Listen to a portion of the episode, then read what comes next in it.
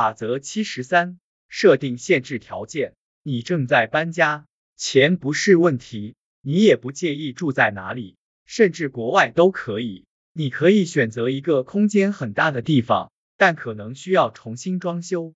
在乡下买个小木屋是个不错的选择，也可以在城市里买一套公寓，改建会很有意思。当然，你也可以从打地基开始，从头建一栋房子。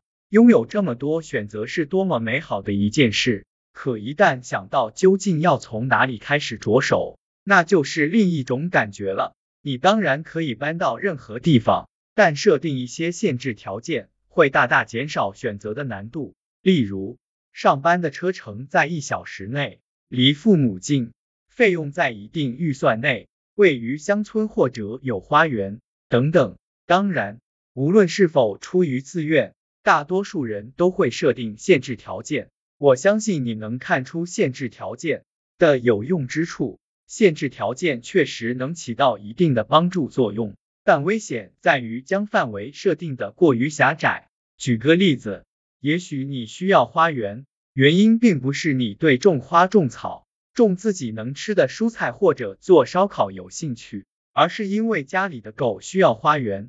市面上可能已经有了对你来说最完美的房子，符合你的所有要求，而且价格在预算之内。可你就是因为房子不带花园而不去考虑，太可惜了。因为这个房子的小后院有一道门直接通向一个大公园，你永远不会知道自己错过了多么美好的房子，因为你制造了自己不需要的限制。我们需要再次进行专注的思考。向自己设定的每一个限制条件提出为什么？为什么要有花园？为什么至少要有三间卧室？为什么要临近大车站？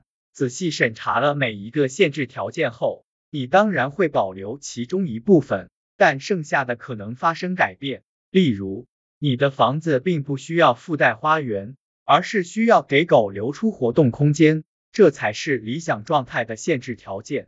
这意味着你为自己创造了接触更多潜在答案的机会。你可以在更多的房子中挑选。几乎所有决定都会涉及三个常见标准，它们分别是速度、成本和质量。不过，你可以从搬家的案例中发现，你可能还想设置更多的限制条件，而每一种限制条件都会让决策的流程变得既简单又复杂。每一个限制条件都能帮助你减少备选项，但你也要承担可能删除完美答案的风险。这时候就该引入你尚未考虑的其他选择了，例如一个不带花园的房子。你真的需要三间卧室吗？或者只是在所有孩子同时拜访时需要足够的空间？